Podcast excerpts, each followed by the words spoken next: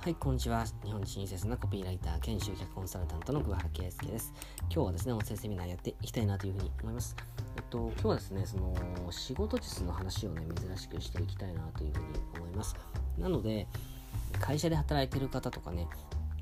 あの自営業やってる方、え経営者の方問わずですね、このやり方っていうのは一つ参考になるかなというふうに思うので、ぜひ聞いていただければなというふうに思います。まずですね、えっと、僕は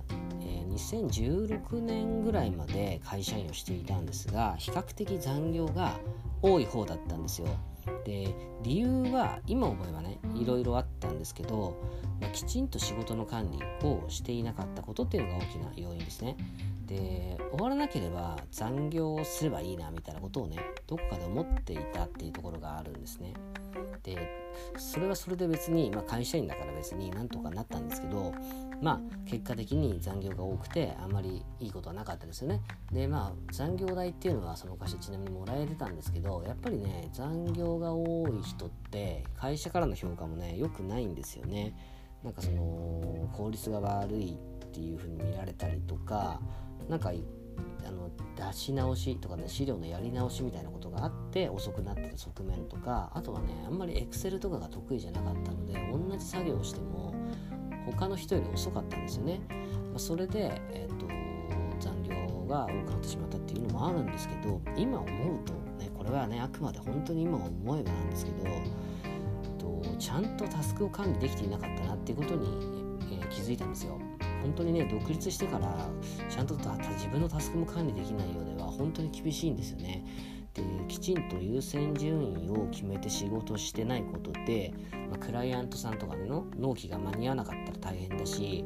まあ、そういったねなんかミスが起きた時にかばってくれる上司もいないわけじゃないですかで失敗っていうのは全て自分にもう返ってきてしまうのでそういった意味でもきちんと管理をすることっていうのが絶対重要ですと。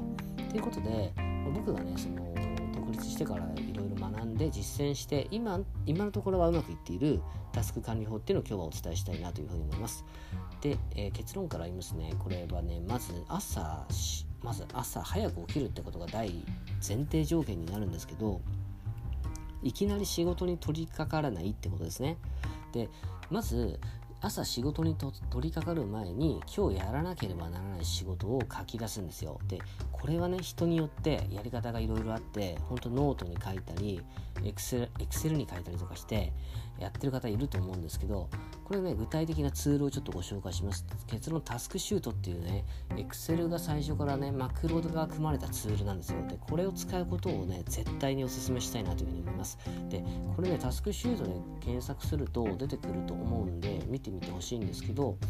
その今日一日のねタスクを作って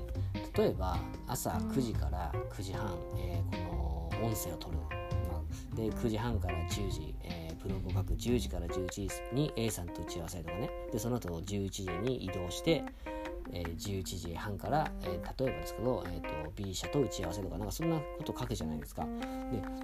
それをね作ると作業の見積もり時間が設定できるんですよ。でどういうことかっていうとこのツールには Excel のマクロが組まれていてその仕事の終了時刻ですねタスクが5個あるとして5個で例えば1時間5分10分みたいな感じでどんどんどんどんどんどんどん追加していくと終了時刻が自動的に表示されるんですねでその時にね例えば17時に業務を終了するっていう風にまあ、会社が17時だとするのにこの時間この終了時刻がもう19時になってたらその時点でもう朝の時点で今日は残業決定だっていうことが分かるわけですよ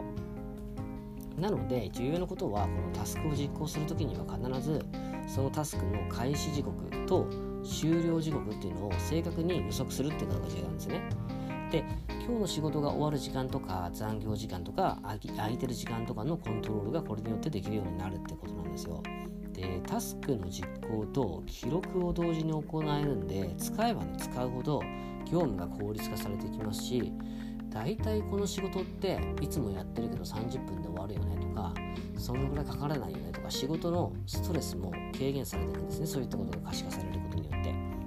なのでぜひ絶対にねこれねタスクを管理して仕事を今後やってもっと業務を効率化していきたいなっていう人はぜひ使ってほしいなというふうに思います。あともう一個ポイントを挙げるとこれやると結構時間が空くってことに気づくんですよね。なのであのだけど仕事の大半って実は急な問い合わせとか急になんか仕事を振られたりとかそういうことって起きるじゃないですか。なのでその時間を最初から緊急事態みたいな題名で確保しておくってことが重要なんですね。急になんかトラブルが起きるかもしれないしなんかその急にいい案件が降ってきてそれをやった方がいいなって急に判断することっていうのもあるのでその時間もあらかじめ確保した上で、えー、その仕事時間を組むということですよね。でデメリットとしてはね基本 Excel のツールなんで使える環境が限定的だっていうことですね。まあ、基本的にパソコンだけでしか使えないと思ってほしいなというふうに思います。あとは有料でね、これ